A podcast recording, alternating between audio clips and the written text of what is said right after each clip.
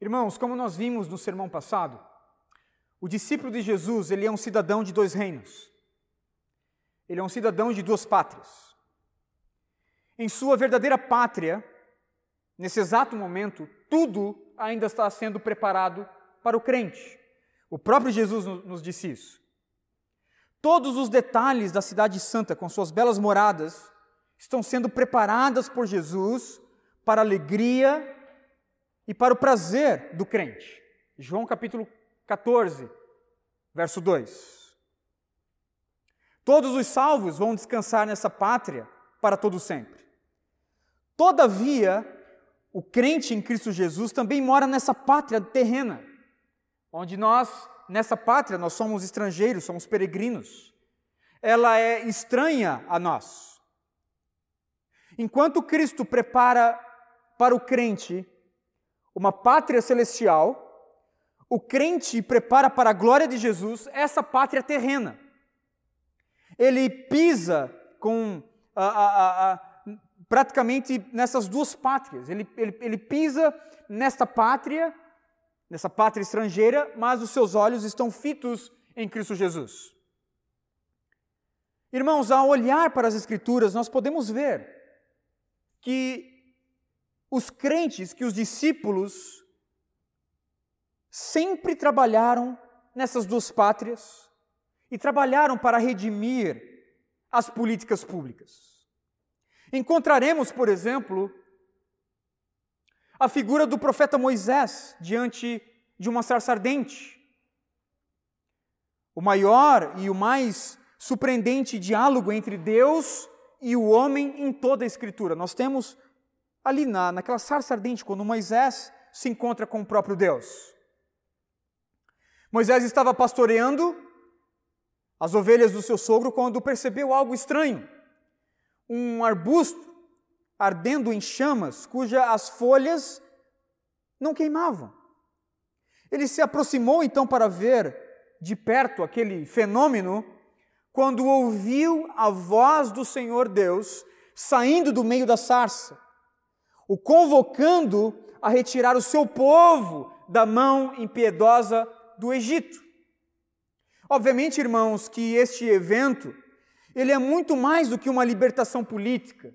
Ele é muito mais do que uma libertação social do povo. É muito mais do que a história de um homem confrontando um tirano. A história do Êxodo também tem os seus desdobramentos na maior história de todas. A salvação que nós temos em Cristo Jesus, na cruz do Calvário, séculos mais tarde. Cristo Jesus sendo o Cordeiro Pascual, o maior e o melhor Cordeiro Pascual. Todavia, irmãos, ainda que essa história ela tenha desdobramentos além dos desdobramentos políticos, também há desdobramentos políticos também há desdobramentos sociais.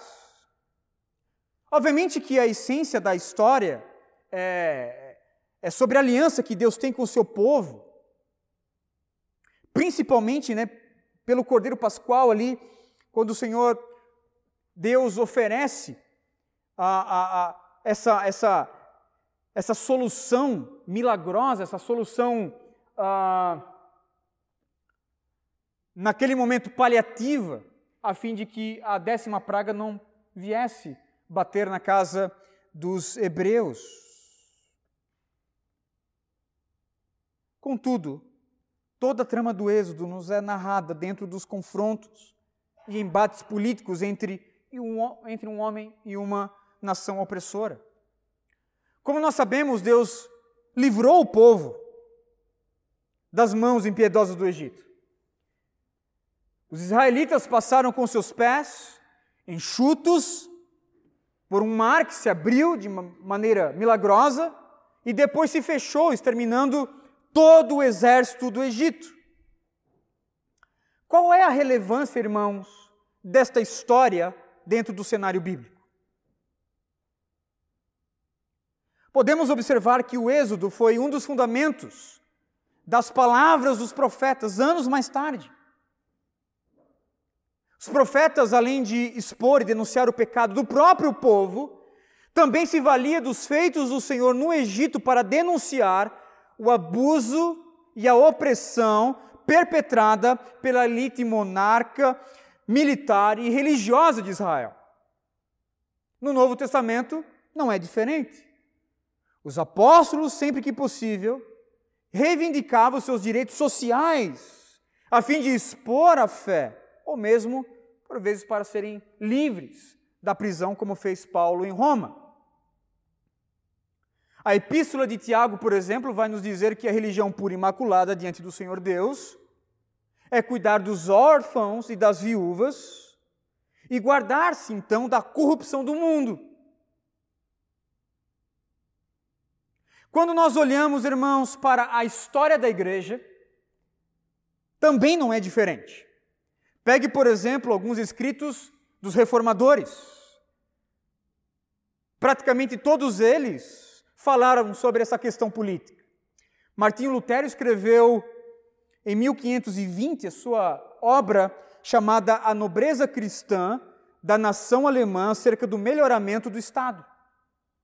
João Calvino endereçou as suas institutas da religião cristã ao rei Francisco I da França em 1536.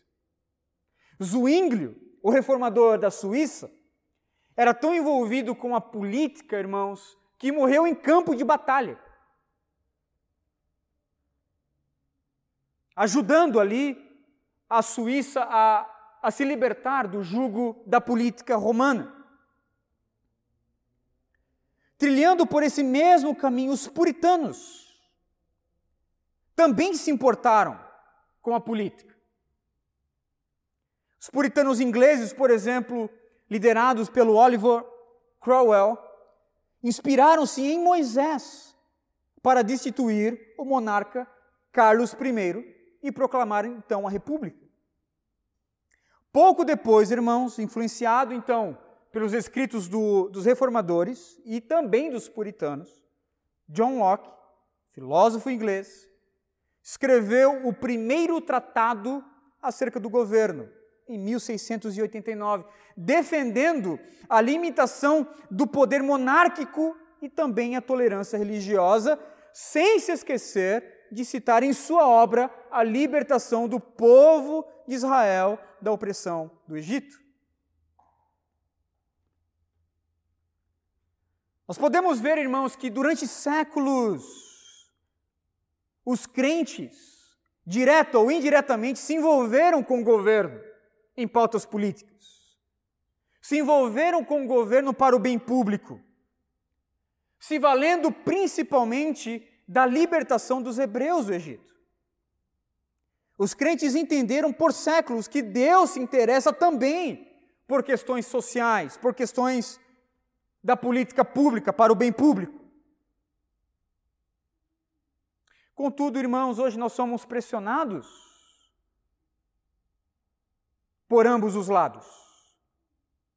Nós vivemos em tempos de secularização e ceticismo em relação a qualquer contribuição do cristianismo no governo. Por um lado, nós somos pressionados pela secularização e pelo ceticismo, dizendo que nós, cristãos, nós não podemos ter uma influência no governo. Por um outro lado, nós temos uma ala da igreja dizendo: olha, a política é suja, a, pol a política é corrupta e o crente não pode ter nada a ver com política, ele não pode se envolver com política pública. Irmãos, não é isso que a Escritura nos fala.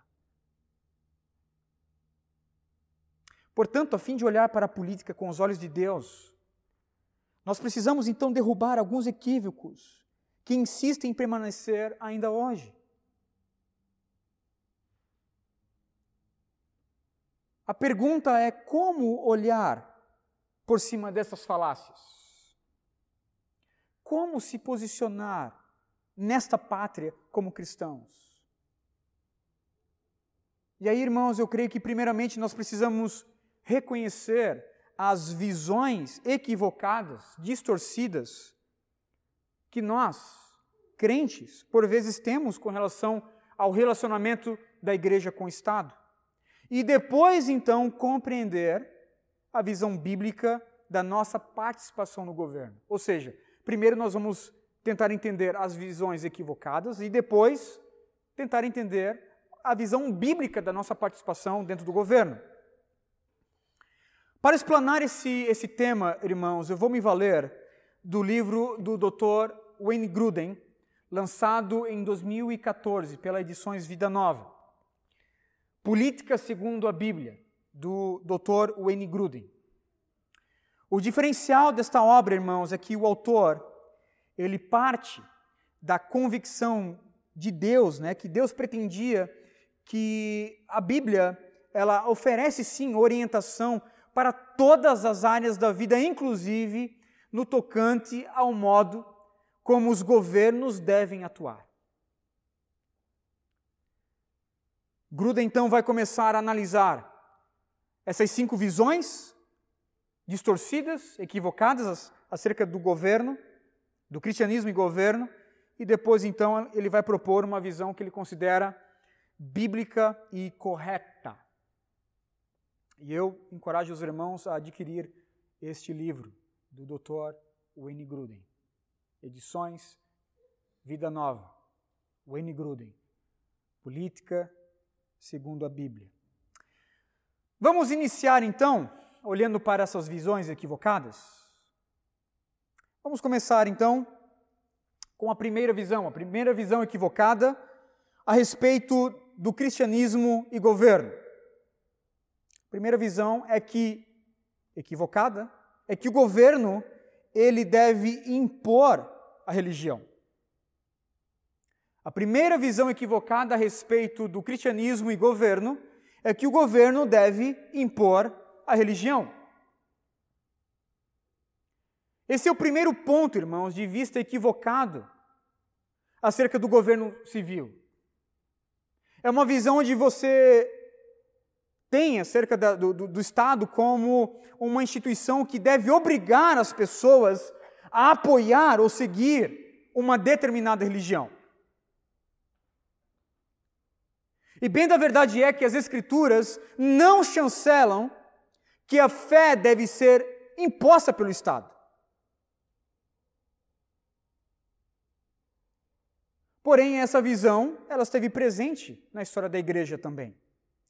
Por exemplo, se você pegar a Guerra dos 30 Anos, de 1618 a 1648, cujo início né, do conflito entre protestantes e católicos era o de controlar vários territórios, principalmente na Alemanha, você vai ver ali essa visão equivocada acerca do governo, que o governo deve impor a religião. No caso da Guerra dos 30 Anos, deve impor ou a, a, o protestantismo ou, ou o catolicismo.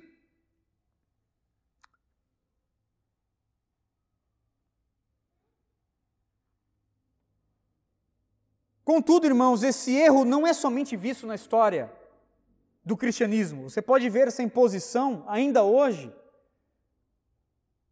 na religião islâmica, por exemplo. Na Arábia Saudita, um país né, declaradamente um país muçulmano, há leis que exigem que os seus residentes sigam o islamismo. E aqueles então que desobedecerem essas leis serão penalizados com açoites e, em muitos casos, até mesmo com a morte. Mas, ao olhar para as Escrituras, irmãos, nós não vemos essa imposição.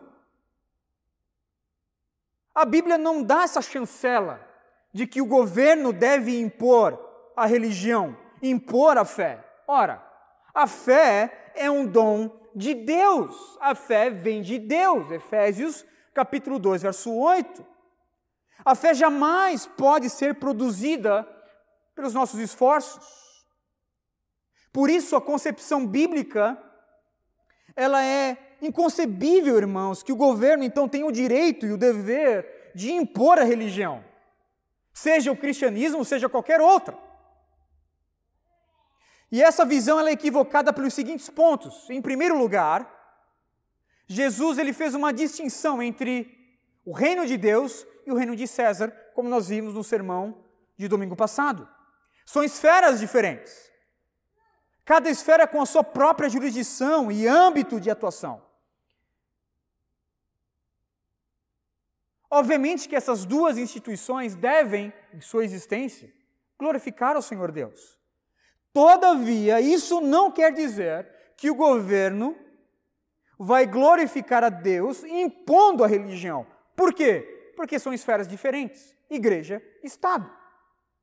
Em segundo lugar, ao olhar para Jesus, irmãos, como modelo e exemplo de vida, nós podemos concluir que ele nunca obrigou as pessoas a crer nele. Jesus nunca trouxe ninguém à força, ou mesmo coagiu as pessoas, ou alguns dos seus discípulos, a crer nele. Todos vieram de forma voluntária. E aí nós temos uma passagem, Lucas capítulo 9, onde Jesus ele repreendeu seus discípulos quando eles quiseram castigar de imediato aqueles que estavam rejeitando o evangelho. Lucas capítulo 9, versos 52 e 55 diz o seguinte: E enviou mensageiros à sua frente, os seus discípulos. Indo estes, entraram num povoado samaritano para lhe fazer os preparativos. Mas o povo dali não o recebeu, porque se notava que ele se dirigia para Jerusalém. Ao verem isso, os discípulos, Tiago e João, perguntaram: Senhor, queres que façamos cair fogo dos céus para destruí-los? Mas Jesus, voltando-se, os repreendeu, dizendo: Vocês não sabem de que espécie de espírito vocês são, pois o filho do homem não veio para destruir a vida dos homens, mas para salvá-los. Portanto, Jesus não, não coagiu, Jesus não desejou impor a religião, a fé em ninguém. Em terceiro lugar, irmãos, não há como impor a fé autêntica. A verdadeira crença religiosa não pode ser imposta à força, por meio de um fogo que sai né, dos céus, seja pelo, né, pelo, pelo, pelo fogo do Senhor, seja pelo, pelo fogo do, do governo civil. A fé bíblica ela é constituída de intelectualidade, de emoção e de voluntariedade. Eu tenho um intelecto, eu penso acerca da minha fé. Segundo, eu tenho uma emoção acerca da minha fé. Terceiro, a minha fé também ela é volutiva, ela é voluntária. Eu desejo de uma forma voluntária crer nisso. Em quarto lugar, essa visão de que o governo deve impor a religião ela é equivocada porque o reino de Cristo não é desse mundo. De fato, irmãos, ele se preocupa com a redenção do cosmos e de tudo que há no cosmos. Todavia, o reino dele não é este. Diante de Pilatos, Jesus respondeu: O meu reino não é deste mundo. Se o meu reino fosse desse mundo, os meus servos lutariam para que eu não fosse entregue aos judeus. Entretanto, o meu reino não é daqui. Portanto, se o reino de Cristo não é daqui, o governo não pode impor a religião. Nenhuma religião. Tampouco o cristianismo. A segunda visão equivocada, irmãos, a respeito, a respeito do cristianismo e do governo,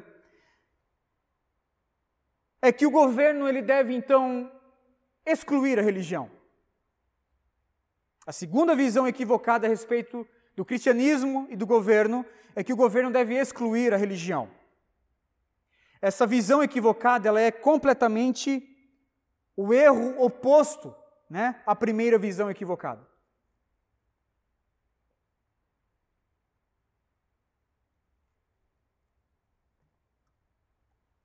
E bem da verdade, irmãos, que se por um lado o governo não pode impor a religião, por outro, ele também não pode excluir a religião. Essa visão equivocada defende que as crenças religiosas jamais devem ser mencionadas em eventos governamentais, ou mesmo em locais pertencentes ao governo, E jamais, então, qualquer religião deve desempenhar um papel no processo de tomada de decisão do governo. Inclusive, na semana passada, o TSE, na pessoa do, do juiz, né, da, da mais alta corte da nossa nação, começou a discutir a, a punição de candidatos que abusam do poder religioso. Irmãos, o grande perigo dessa decisão, né, de punir candidatos que abusam do poder religioso,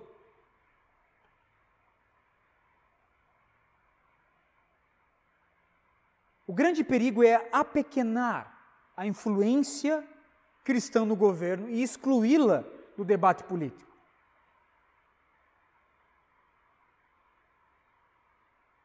Pois vai ficar a cargo, irmãos, dos homens interpretar o que é um abuso religioso e o que não é. Talvez, dentro da interpretação de alguns, o abuso religioso é simplesmente uma influência cristã no governo. Mas não é isso que nós queremos, irmãos. Nós não podemos viver embaixo de um governo que simplesmente exclui a influência cristã ou a influência de qualquer outra religião das pautas do debate público. Há vários motivos pelos quais a visão de excluir a religião do governo ela é equivocada. Em primeiro lugar, a visão de excluir a religião do governo ela é equivocada porque não se faz distinção, irmãos, entre os motivos para uma lei e o conteúdo dessa lei. As pessoas que têm essa visão de excluir a religião, elas não estão fazendo a diferença entre os motivos de uma lei e o conteúdo dessa lei. Por exemplo, se a Bíblia nos diz que o casamento, o casamento bíblico, o casamento correto é entre homem e mulher, aqueles que querem excluir a religião do governo vai dizer o seguinte: casamento não é religião. Casamento não é religião. Mas irmãos, quem disse que nós, que para nós cristãos, ao defender que o casamento é entre um homem e uma mulher, quem disse que para nós defender isso dentro das pautas do debate público político, quem disse que para nós isso é impor a religião? Nós não queremos impor a religião a ninguém. Nós queremos defender uma pauta.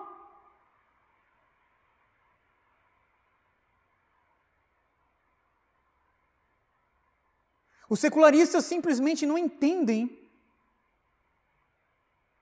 que nós não queremos estabelecer uma religião. Por quê? Porque nós estamos fazendo diferença entre o motivo de uma lei e o conteúdo dessa lei. Wayne Gruden, por exemplo, ele vai comentar no livro o seguinte: Todas as principais religiões ensinam que não deve roubar. Mas leis contra roubo não estabelecem religião. Todas as religiões afirmam que não se deve matar, mas leis contra o homicídio não estabelecem uma religião. A campanha para abolir a escravidão nos Estados Unidos e na Inglaterra foi liderada por cristãos com base em suas convicções religiosas, mas as leis que aboliram a escravidão não estabeleceram uma religião. A campanha para acabar com a discriminação e segregação racial foi liderada pelo Dr. Martin Luther King, pastor batista, que usava a Bíblia para pregar contra a injustiça racial. Contudo, as leis contra a discriminação e a segregação não estabeleceram uma religião. Por quê, irmãos? Porque há uma diferença entre ah, o motivo de uma lei e o conteúdo dessa lei. Em segundo lugar, a visão de excluir a religião do governo, ela é equivocada, porque ela desconsidera a vontade do povo. Ela desconsidera a vontade do povo. E é por isso, irmãos, que nós precisamos entender que o ato de excluir a religião do campo político, eu digo aqui religião, não falo tão somente do, da religião cristã, mas a religião, a crença. O fato de excluir a religião do campo político é uma forma perversa de autoritarismo. Quando a religião ela é simplesmente excluída do campo político, as vontades do indivíduo, ou mesmo de um grupo majoritário ou minoritário, estarão sendo então cerceadas, irmãos. E isso é inconcebível num Estado democrático de direito. Quando a vontade do, do cidadão ela é desconsiderada pelo simples fato desse cidadão embasar a sua cosmovisão política em suas crenças, o Estado está sendo então autoritário e lhe tirando direitos constitucionais. A democracia brasileira, por exemplo, garante a todos nós a legitimidade da vontade do povo, ainda que essa vontade tenha um cunho religioso. Por quê? Porque a Constituição entendeu que a vontade do povo, ainda que seja pautada em aspectos religiosos, não é o mesmo que impor a religião. O primeiro artigo da nossa Constituição Federal vai dizer, artigo 1 a República Federativa do Brasil formada pela união indissolúvel dos estados e municípios e do Distrito Federal, constitui-se em Estado democrático de direito e tem como fundamento, primeiro, a soberania, segundo, a cidadania, terceiro, a dignidade da pessoa humana, quarto, os valores sociais do trabalho e da livre iniciativa, quinto, o pluralismo político. Parágrafo único: todo poder emana do povo, que o exerce por meio dos seus representantes eleitos ou diretamente nos termos dessa Constituição. Portanto, o Estado precisa, irmãos, garantir e preservar todos os direitos da minha cidadania, inclusive o direito que eu tenho de pautar as minhas escolhas, sejam políticas ou não, na religião em que eu sigo. Enquanto que no exercício da minha cidadania eu não imponha a religião a outros, ou mesmo restrinja o direito de um outro cidadão, o Estado tem o dever de preservar a vontade popular. Portanto, o governo ele não tem o direito moral e constitucional de calar e desconsiderar a nossa vontade, ainda que a nossa vontade seja uma vontade pautada em questões religiosas. Em terceiro lugar, a visão de excluir a religião do governo, ela é equivocada, porque ela afasta, irmãos, do governo os ensinamentos de Deus a respeito do bem e do mal. A Bíblia vai nos dizer, por exemplo, em Romanos capítulo 13, verso 4, que toda autoridade governamental, ela é serva de Deus para o bem. Todo governo humano é servo de Deus para o bem. OK. Se isso é verdade, como é possível então as autoridades governamentais servirem a Deus efetivamente se as pessoas não têm a permissão de dizer ao governo o que acreditam que Deus espera do governo. A Bíblia vai nos dizer em 1 Pedro capítulo 2, verso 14, que os governantes são enviados para punir os praticantes do mal e honrar aqueles que fazem o bem. A pergunta novamente é: como eles podem, irmãos, saber disso se o aspecto religioso for completamente excluído da religião?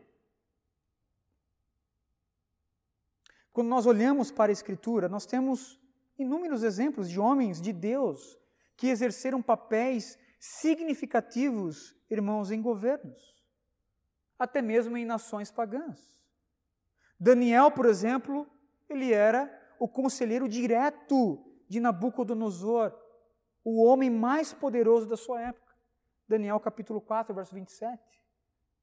O profeta Natan repreendeu o rei Davi. 2 Samuel capítulo 12. João Batista, o profeta, repreendeu o rei, o rei Herodes. Lucas capítulo 3, verso 19. O apóstolo Paulo alertou Félix, o governador, sobre a justiça, o domínio próprio e o juízo vindouro. Atos capítulo de número 24, verso 25. Praticamente os grandes profetas do Antigo Testamento, todos eles denunciaram os governantes das nações pelos seus pecados e pela forma que eles estavam tratando o povo. Por isso a Bíblia, irmãos, ela não corrobora a visão de excluir a religião do, do, do governo. Por um lado, o governo não pode impor a religião, mas por outro, ele também não pode excluir a religião. Terceira visão equivocada a respeito, a respeito do cristianismo e do governo é que todos os governos são perversos e demoníacos. Há crentes que pensam isso. Que todo tipo de governo, que todos os governos são perversos e demoníacos. Que todos os governos, eles são completamente envolvidos, contaminados por forças perversas, por forças demoníacas. Os adeptos dessa visão, eles vão entender que é, é Satanás que está por trás dos governos. É, é Satanás que está por trás dos reinos do mundo. A lógica dessa visão, dos adeptos dessa visão, é simples. Uma vez que o governo é do diabo, então o crente não deve se envolver com política. Uma vez que a política é do capeta, não se envolva com a política que a, a política é de Satanás. Irmãos, é uma visão equivocada. E o texto que essas pessoas vão usar para defender essa visão é Lucas, capítulo 4, versos 5 e 7, quando Jesus estava ali na tentação, no deserto. Lucas capítulo 4, versos 5 e 7 vai dizer o seguinte: ouça.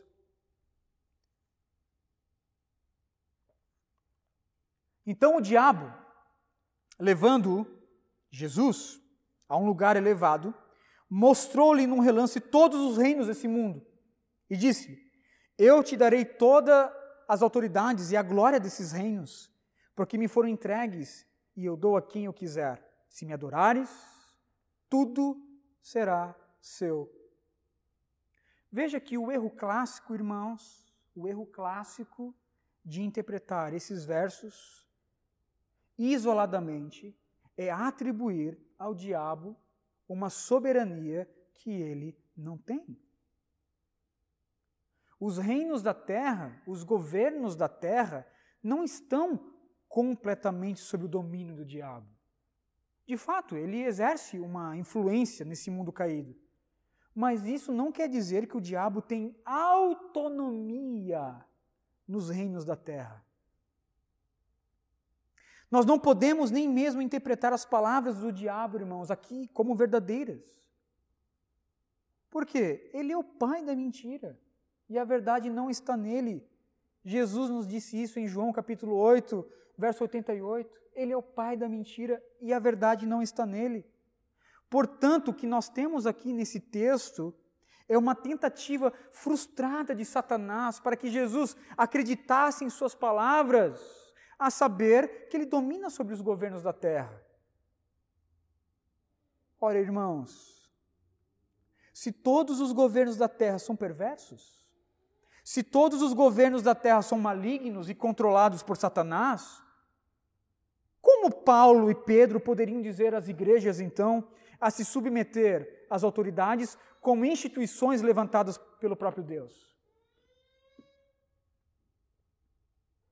Como é que a igreja ela poderia então se submeter a uma autoridade completamente dominada, controlada por Satanás? Não faz sentido algum. A Bíblia vai dizer que o governo ele é levantado por Deus para honrar os que fazem o bem, punir os que fazem o mal. Ou seja, justiça, 1 Pedro capítulo 2, verso 14. A pergunta é: será que o governo faria justiça se ele fosse completamente dominado por Satanás? Obviamente que não. E aí, eu, novamente, eu quero me valer aqui de Wayne Gruden, quando ele comenta dizendo: Satanás quer nos levar a crer que todo o governo civil está sob seu controle, mas não é isso que a Bíblia ensina em parte alguma. É claro que Satanás pode influenciar alguns indivíduos no governo, mas não está no controle. O único versículo da Bíblia que diz que Satanás tem autoridade para os governos é proferido pelo pai da mentira e por isso nós não devemos crer nele. Portanto, é equivocada a visão de que todos os governos são perversos e demoníacos. Quarta visão equivocada acerca do cristianismo e do governo. A visão de que a igreja deve se dedicar ao evangelismo e não à política.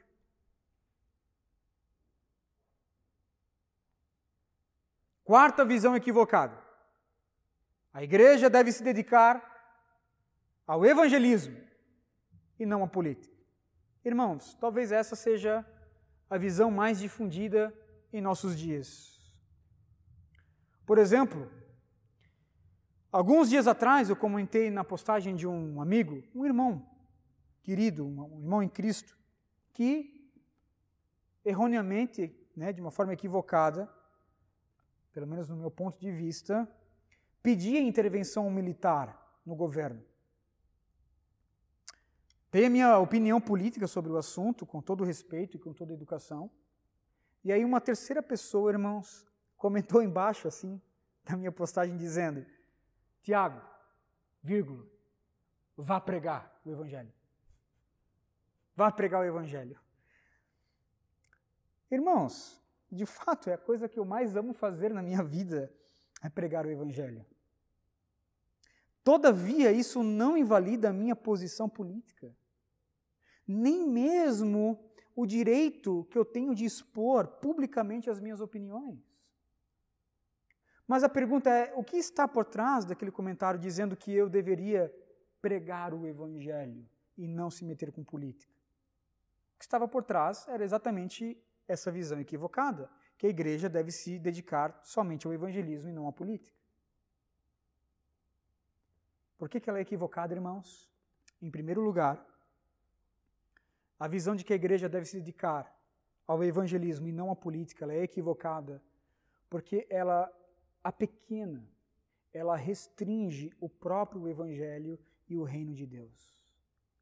Quando nós lemos o Novo Testamento, o evangelho, irmãos, não é tão somente uh, sobre o crer em Jesus. O Evangelho no Novo Testamento fala acerca de toda uma vida dedicada ao discipulado de Jesus.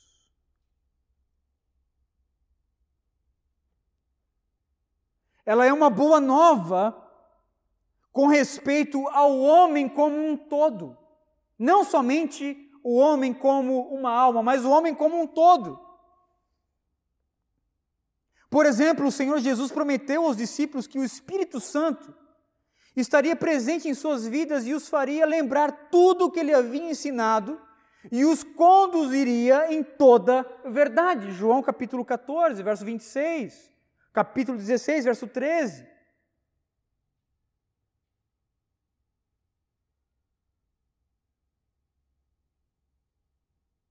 Portanto, essa visão, irmãos, ela restringe, ela pequena o próprio evangelho. E aí, novamente, aqui eu quero trazer a citação de Abraham Kuyper, o pai do neocalvinismo holandês, que disse lá no século passado: não há um único centímetro quadrado em todos os domínios da nossa existência sobre os quais Cristo, que é soberano sobre tudo, não clame, é meu. Quando Cristo olha para o lazer do homem, ele diz: é meu. Quando Cristo olha para a família do homem, ele diz: a família é minha. Quando Cristo olha para o trabalho, ele diz: o trabalho é meu. Quando Cristo olha para os governos, para a política, ele diz: é meu. Pensar menos do que isso é apequenar, é restringir a autonomia e a soberania de Cristo Jesus. Portanto, essa visão ela é equivocada. Mas em segundo lugar, irmãos, a visão de que a igreja deve se dedicar ao evangelismo e não à política, ela é equivocada porque Deus também deseja uma sociedade transformada. O evangelho ele tem poder para transformar um indivíduo e por meio desse indivíduo uma família. E por meio dessa família um bairro. E por meio desse bairro uma escola e por meio desse bairro dessa escola uma cidade inteira e depois uma nação. O evangelho tem poder para isso. Negar essa verdade de que Deus se interessa por esse mundo é se enveredar, por exemplo, irmãos, para uma seita antiga chamada gnosticismo, lá do primeiro, segundo, terceiro século, que pensava o seguinte: olha, a deidade ela, ela, ela, ela se, se preocupa tão somente com o espírito. Tudo aquilo que é físico, tudo aquilo que é carne, é, é maligno.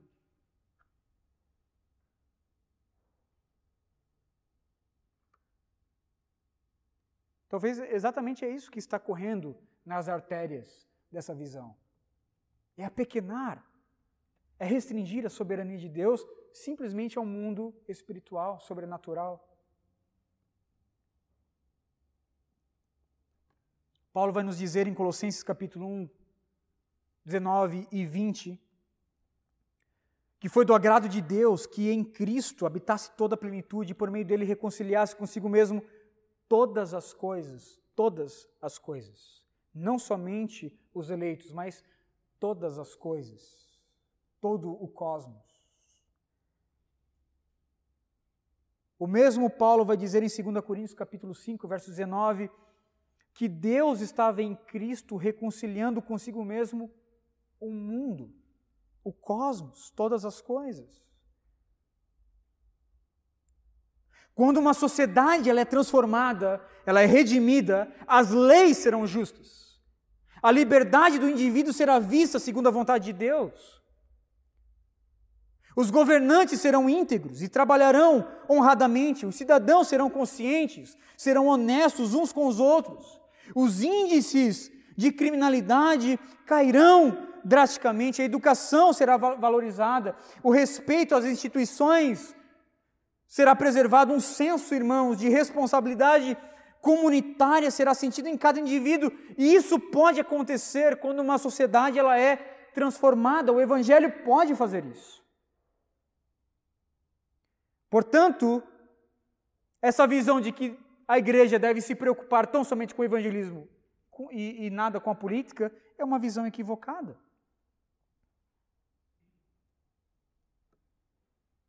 E em terceiro lugar, essa visão ela é equivocada, irmãos, porque ela desconsidera a integralidade, a integralidade das Escrituras, da Bíblia. Pegue, por exemplo, o comentário desse meu amigo. Tiago, vá pregar o Evangelho. Ok. Eu vou pregar o Evangelho. Posso pregar sobre Romanos capítulo 13, versos 1 ao 7, onde Paulo fala sobre política. Posso pregar em 1 Pedro, capítulo 2, verso 13, verso 14, onde Paulo fala sobre política. Posso pregar uh, em Gênesis, capítulo 9, onde nós temos ali a pena da morte. Posso pregar sobre isso? Posso pregar em Mateus capítulo 22, verso 15 ao 22, onde Jesus vai falar acerca da separação das esferas? Eu posso pregar sobre isso ou eu posso pregar somente os textos que você acha que eu, eu devo pregar? Irmãos, perceba que reduzir a Bíblia em versículos evangelísticos, como João 3,16, ou mensagens pastorais como o Salmo 23, irmãos, é tentar enfraquecer a própria palavra de Deus. Porque a palavra de Deus, ela tem um sentido, ela tem uma, uma significância em todas as áreas da vida. Ela é um livro que fala acerca de todas as áreas da vida, inclusive acerca da política. Quinta e última visão equivocada a respeito do cristianismo e governo é a visão que a igreja deve se dedicar à política e não ao evangelismo. É também o um erro oposto né, da quarta visão. Se na quarta visão o erro era que a igreja deve se dedicar tão somente ao evangelismo e não à política, nesse a igreja, né, a visão equivocada é que a igreja deve se dedicar tão somente à política e não ao evangelismo. Nessa visão, irmãos, os crentes, eles são chamados tão somente para transformar a política e não os indivíduos em sua condição pecaminosa. E é interessante porque essa visão ela está sendo amplamente né, uh, divulgada no Brasil nesses últimos anos aí, principalmente uh, pelos ministérios, né? não sei nem se eu posso chamar de ministério, mas missão integral, missão na íntegra, homens como Ariovaldo Ramos, uh, René Padilha e tantos outros, né? dizendo que a igreja ela deve se engajar tão somente nessa causa política, cuidar dos pobres, né, cuidar uh, do homem na sua condição de miserabilidade social. Você vai ter, por exemplo, vídeos públicos, irmãos, do pastor, uh, né, pastor aqui entre aspas, uh, do Ariovaldo Ramos, abertamente falando sobre a necessidade de se entender a proposta comunista de Marx e Engels né, sobre a distribuição dos bens e do capital. Qual é o problema dessa visão? Qual é o problema dessa teologia? Ele se esquece, irmãos, de anunciar a mensagem do Evangelho na sua integralidade. A missão é integral, mas não a ortodoxia. A missão é integral. Eles querem cuidar do homem na sua condição, querem tirar o homem da miséria. Ok, beleza. Eu fui ali, tirei o homem da sua condição de miserabilidade, dei ali a, a condições para ele sair, né, alimentei, consegui tirar a fome do indivíduo, mas eu não preguei o evangelho. O camarada está indo para o inferno da mesma forma, agora de barriga cheia. É a diferença que, eu, que a, a igreja fez no indivíduo foi, foi exatamente essa. Ele está indo para o inferno agora de barriga cheia.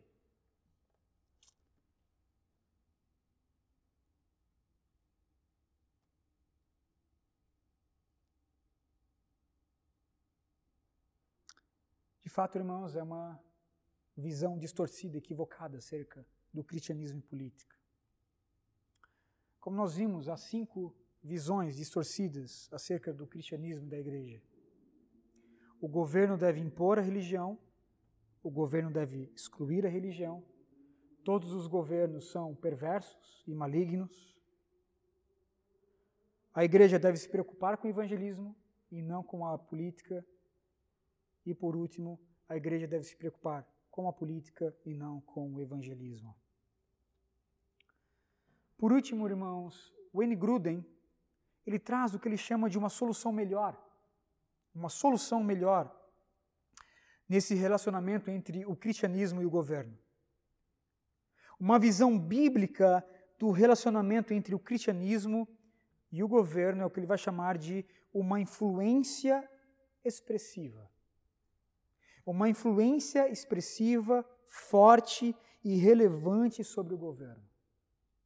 Nós não fomos chamados para impor a religião, tampouco excluí-la do governo, mas uma maneira melhor e biblicamente saudável de ter contato, de se relacionar com o governo, é influenciar expressivamente o governo com o nosso testemunho de vida e com o nosso engajamento como homens e mulheres de Deus dentro do cenário da política pública. O N. Gruden vai dizer: de acordo com esse conceito de influência expressiva, os cristãos devem influenciar o governo civil conforme os padrões morais de Deus e conforme os propósitos de, de Deus para o governo revelados na Bíblia e devidamente compreendidos. De acordo com esse conceito, o que ele vai chamar de uma influência expressiva, os cristãos eles devem procurar influenciar o governo civil para a glória de Deus e para o bem público, com padrões morais, com os padrões estabelecidos por Deus nas Escrituras. Esses padrões, obviamente, que devidamente compreendidos. Como eu disse, irmãos, no sermão passado, nós não fomos chamados para cristianizar a nação pela força da espada. A história já nos diz e já prova né, que esse método, além de autoritário, também não funciona. Mas, de fato, nós fomos chamados para influenciar o governo, ajudando a realizar o seu ofício do bem público para a glória de Deus. Que exemplos bíblicos, irmãos, nós temos para embasar essa influência expressiva dos cristãos no governo? Nós temos inúmeros exemplos. Daniel foi uma influência expressiva sobre o governo da Babilônia. Nós não vemos Daniel, por exemplo, exortando o rei Nabucodonosor, dentro dos padrões né, do politicamente correto dos nossos dias, dizendo: Ó oh, rei Nabucodonosor, eu sou um profeta judeu, mas eu não ousaria uh, manifestar a ti os padrões morais do Senhor. Consulte então os teus magos, consulte ali os, os astrólogos para ver o que é melhor para a Babilônia. Daniel não fez isso, irmãos. Daniel foi uma influência cristã expressiva, ainda que no Antigo Testamento. Ele não foi um isentão, ele não foi irrelevante naquele contexto. Daniel capítulo 4, verso 27, a Bíblia diz que Daniel exortou o rei Nabucodonosor, dizendo: Portanto, aceita o meu conselho, ó rei abandona os teus pecados, pratica a justiça e renuncia às tuas maldades, usando de misericórdia com os pobres, se quiseres prolongar a tua tranquilidade. Isso é ser uma influência expressiva, uma influência cristã expressiva no governo. E veja que interessante, Daniel estava na corte, Daniel estava na corte real de Nabucodonosor, mas com o povo estava o profeta Jeremias. E Jeremias também foi uma influência expressiva como homem de Deus naquele momento de exílio. Ele vai dizer, Jeremias, né, no seu livro, Jeremias capítulo 29, verso 7, Jeremias profetizando para o povo exilado: busquem a prosperidade da cidade para a qual eu os deportei, e orem ao Senhor em favor dela, porque a prosperidade dessa nação, dessa cidade, também depende da prosperidade de vocês. A prosperidade de vocês depende da prosperidade da Babilônia. Então procurem trabalhar, procurem a prosperidade, procurem se fazer valer como pessoas relevantes dentro da Babilônia. Podemos falar, irmãos, sobre José do Egito, cuja a importância, cujo cargo estava simplesmente abaixo de Faraó.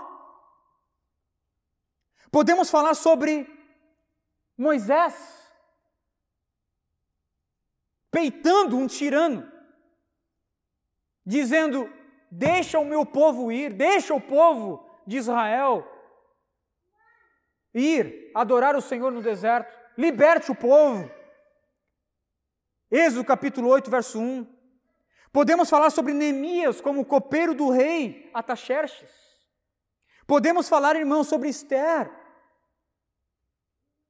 No livro que leva o seu nome, Esther capítulo 7. Esther estava ali num embate político, né? Irmãos, olha, dava enredo aí para o mecanismo fazer sei lá, dez temporadas, aquilo que Esther passou no reino da Pérsia. Esther chegou no momento que ela se viu, eu preciso ser relevante, senão meu povo vai morrer.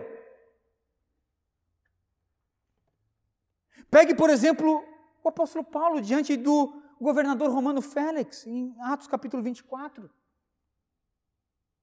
E tantos outros exemplos, irmãos, e narrativas bíblicas. Se olharmos para a história, o que nós vamos ver? Nós podemos ver cristãos sendo relevante em governos, né, transitando ali nos governos e sendo bênção para esses governos. Você vai ter, por exemplo, William Wilberforce, na luta desse homem contra a escravidão e o tráfico humano na Inglaterra.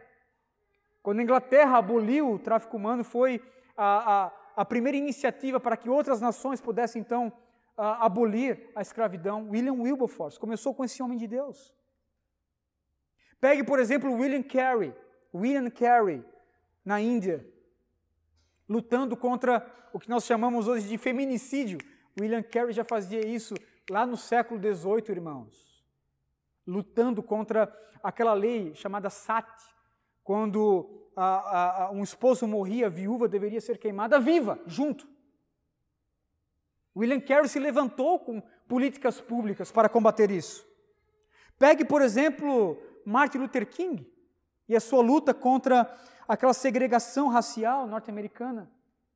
Pegue, por exemplo, Dietrich Bonhoeffer, o pastor alemão que não fugiu da Alemanha nazista, inclusive tentou por várias vezes tirar Hitler do poder, até mesmo com um ato meio que terrorista ali, sabe? Uma bomba. Você pode ver ah, dentro daquele ah, do filme Valkyria, né? Valkyria. Não sei quantos aqui já assistiram o filme Valkyria com o Tom Cruise. Infelizmente ali não não destacaram a, a figura do Dietrich Bonhoeffer, mas o Bonhoeffer estava por trás daquilo ali. Para tentar tirar aquele déspota né, da, da Alemanha nazista. Pegue, por exemplo, Billy Graham, irmãos, no século XX, transitando em todos os governos da Terra, inclusive na Coreia do Norte, tendo relacionamento com essas pessoas. Sendo ali um pacificador entre as nações. Pegue agora, por exemplo, o, o vice-presidente americano, Mike Pence, na luta desse homem contra o aborto. Pegue, por exemplo, agora nossa ministra aí dos direitos humanos, Damares Alves, na luta dos direitos humanos da nossa nação. Irmãos, são algumas das influências que os cristãos exerceram na política e que tiveram um grande impacto em toda a sociedade.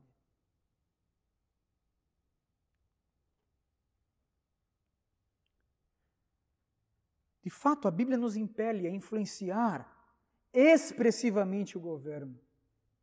E se nós desejarmos que os padrões morais de Deus sejam cada vez mais vistos na sociedade, nós precisamos influenciar o máximo possível o governo, considerando que este governo foi levantado por Deus para o bem público em comum, para a honra dos bons, para a punição dos maus e para a glória de Deus.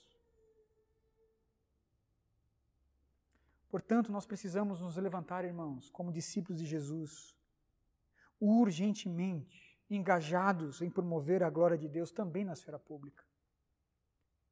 Se quisermos ver uma sociedade transformada, onde pela graça comum os pecados podem ser freados, precisamos nos atentar para essas questões do campo político.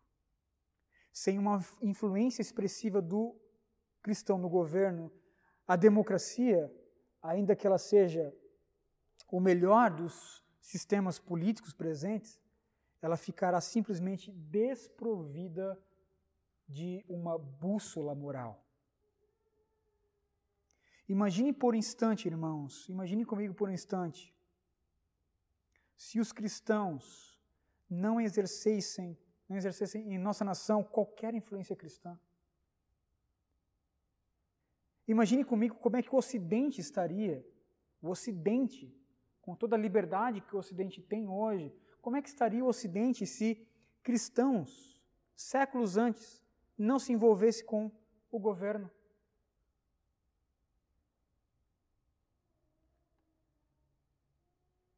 Como é que a sociedade encararia, irmãos, pautas como corrupção, aborto, liberdade religiosa, casamento entre indivíduos do mesmo sexo, pobreza, família, direitos humanos?